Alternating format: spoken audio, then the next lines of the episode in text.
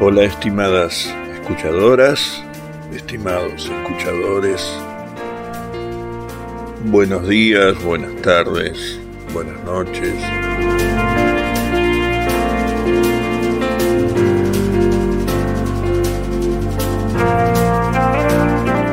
Hoy los invito a hacer un viaje, un viaje en tren. Cada uno elegirá la estación de trenes que, que recuerde, que más le guste. Yo lo voy a hacer desde Aedo, la estación más, más mundial del mundo, humildemente hablando.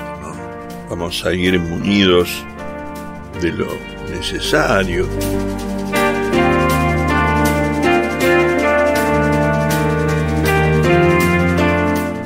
Yo me instalaré en el andén, en el andén bajo que da a la zona sur, donde llegará ese tren, aquel viejo tren, con los asientos tapizados en cuerina, cuerina marrón o verde.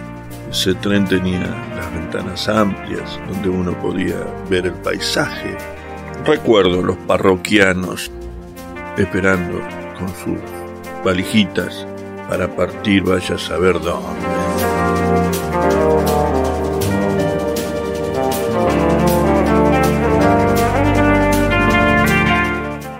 Aclaro que el viaje es gratis y para reservar eh, el próximo viaje indique ahí un, like, un suscribirse, así yo lo, lo anotaré para la próxima.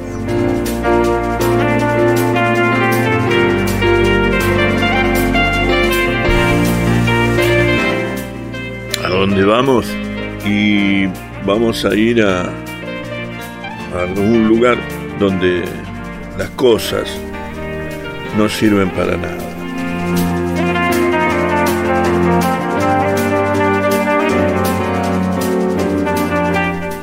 Buen viaje.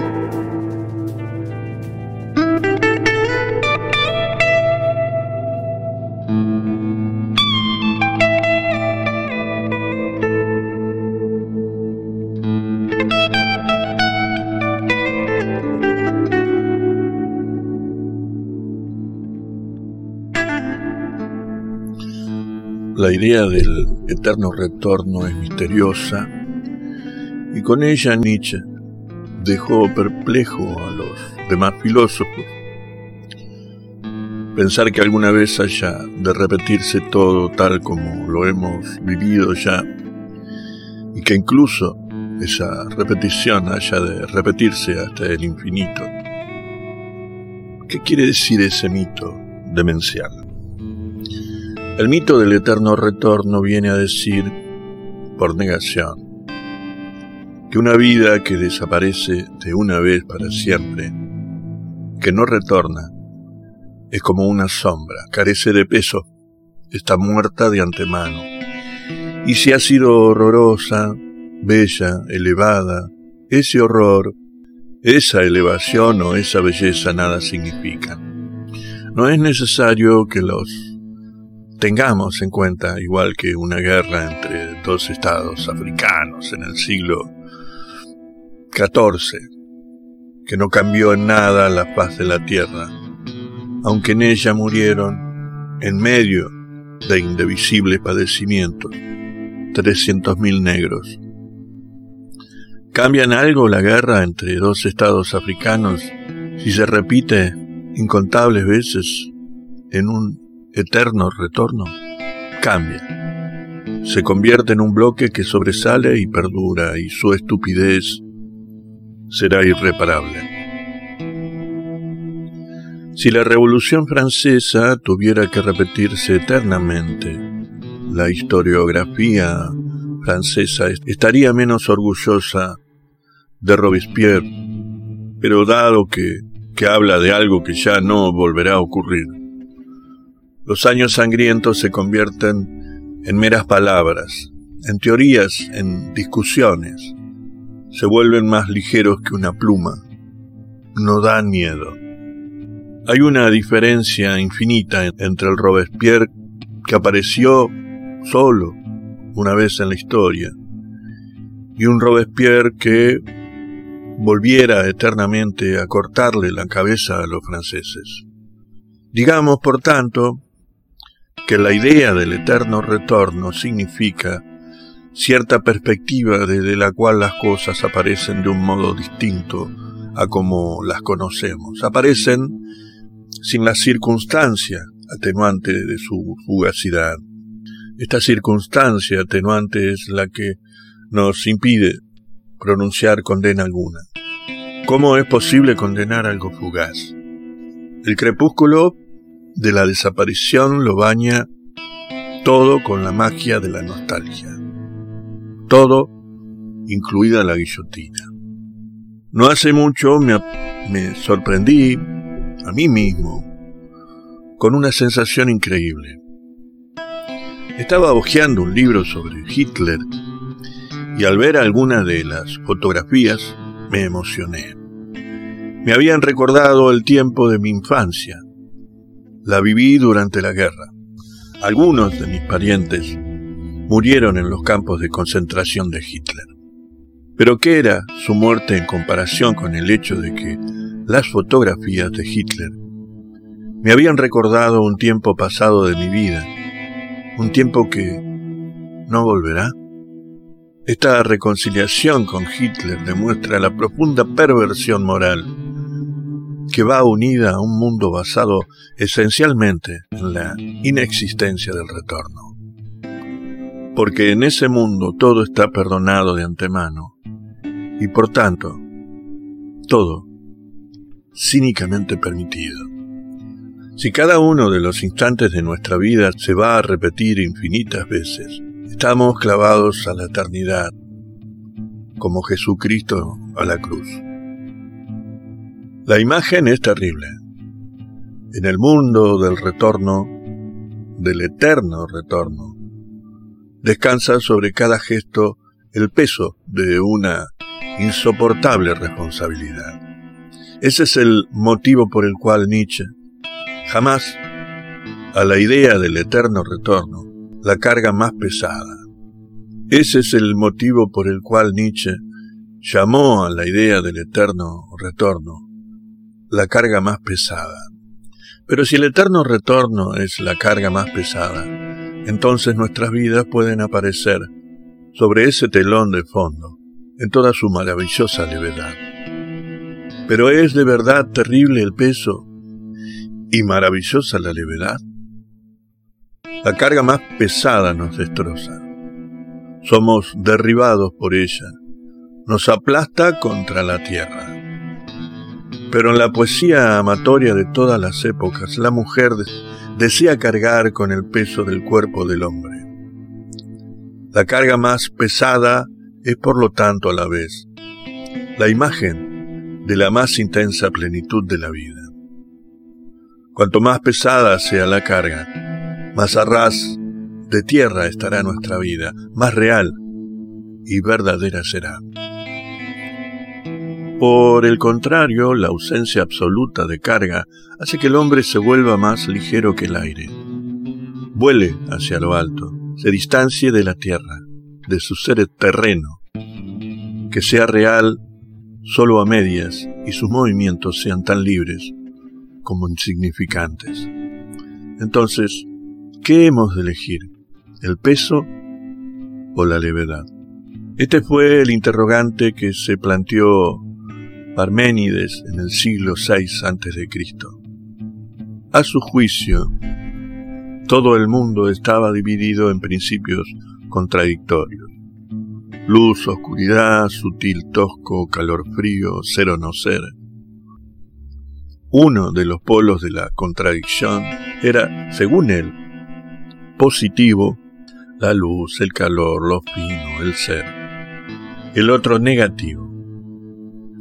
Semejante división entre polos positivos y negativos puede parecernos puerilmente simple, con una excepción. ¿Qué es lo positivo? ¿El peso o la levedad? Parménides respondió, la levedad es positiva, el peso es negativo. ¿Tenía razón o no? Es una incógnita. Solo una cosa es segura, la contradicción entre peso y levedad es la más misteriosa y equívoca de todas las contradicciones.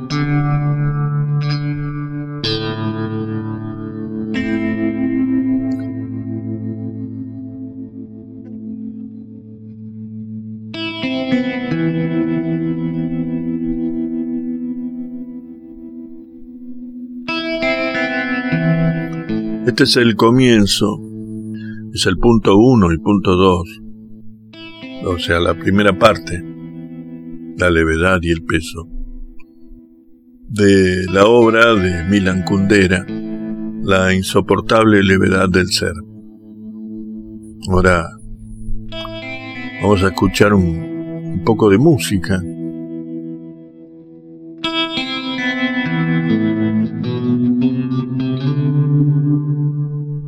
La música que vamos a escuchar es de un músico que yo admiro mucho, muchísimo. Se llama Tincho Acosta y en este caso va a estar con Proyecto Bandurria haciendo un tema y el equipo forma de la siguiente manera. Federico Aguirre en acordeón y voz, Roberto Garcilaso guitarra eléctrica y voz, Jonathan Genone en contrabajo, Juan Pablo Castrillo en percusión, un músico invitado, Ramiro Gonzalo, que toca el birimbau, y el propio Tincho Acosta, con guitarra de siete cuerdas y voz. Así que bueno, espero que lo disfruten. Abran bien las orejas porque esto es bueno de verdad. Es bueno de verdad. Bajo la puerta corre la brisa, sigue su rastro que se desliza, firme en su paso, nada la pisa.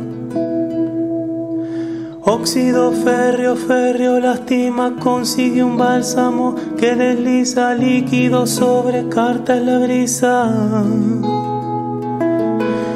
Una ladera, colchón de piedra, se lamentaba no tener hojas para el viajero.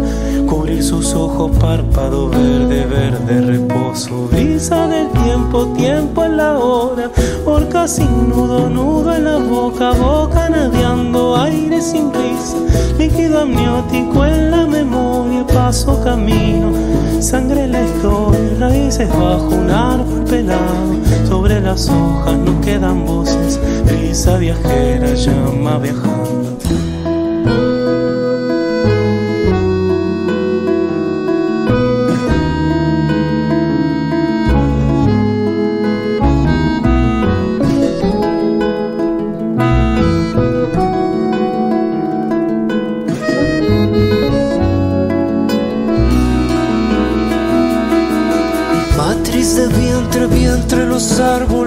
Se filtran.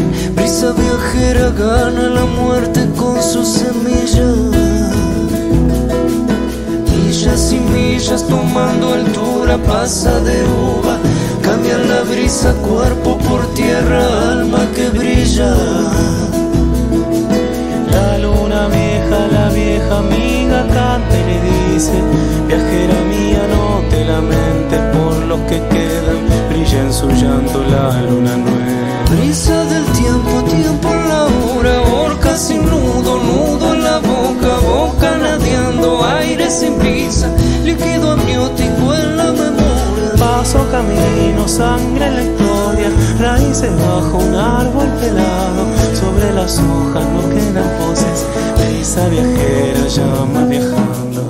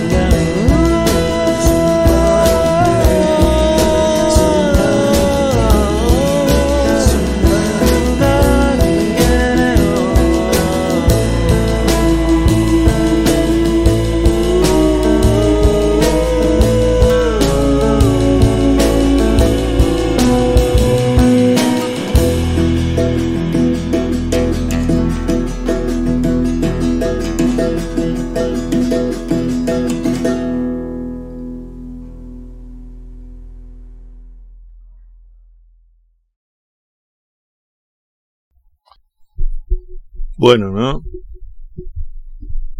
Va, no lo quiero poner en el compromiso, pero a mí me resulta bello, bello. Es la única palabra que encuentro. Voy a pasar, hablando de bello, de belleza, al amigo de siempre, a Yasunari Kawabata.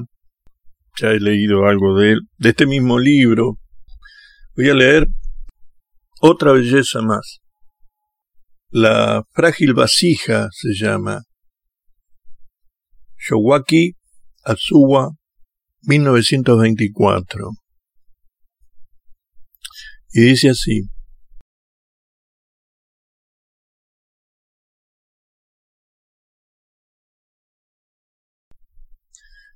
En una esquina de la ciudad había un local de objetos de arte, y entre la calle y el frente del local una estatua de cerámica de la deidad budista Canon, con la altura de una niña de doce años.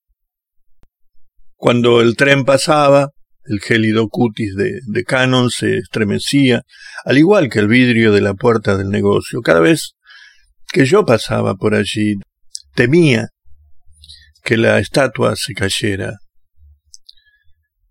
Este es el sueño que, que tuve. El cuerpo de Canon caía directamente sobre mí. De pronto Canon estiraba sus largos y blancos brazos, que hasta entonces pendían a lo largo de su cuerpo, y me envolvía el cuello con ellos.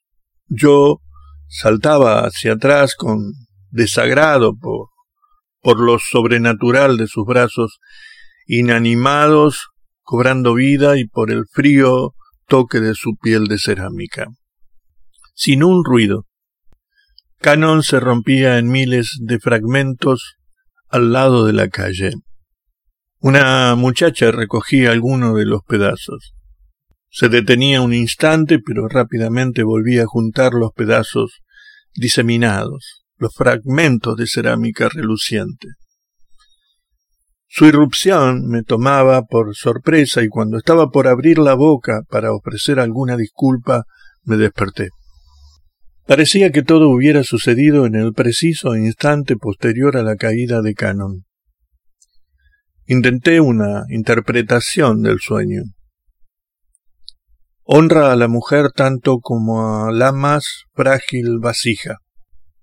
Desde entonces recuerdo este versículo de la Biblia con frecuencia. Siempre establecí una asociación entre una frágil vasija y una vasija de porcelana. Y más tarde entre ambas y la muchacha del sueño. Nada tan frágil como una joven. En cierto sentido, El hecho de amar representa la caída de una muchacha. Es lo que yo pienso. Y así en mi sueño, me pregunto, ¿no estaría la joven recogiendo apresuradamente los fragmentos de su propia caída?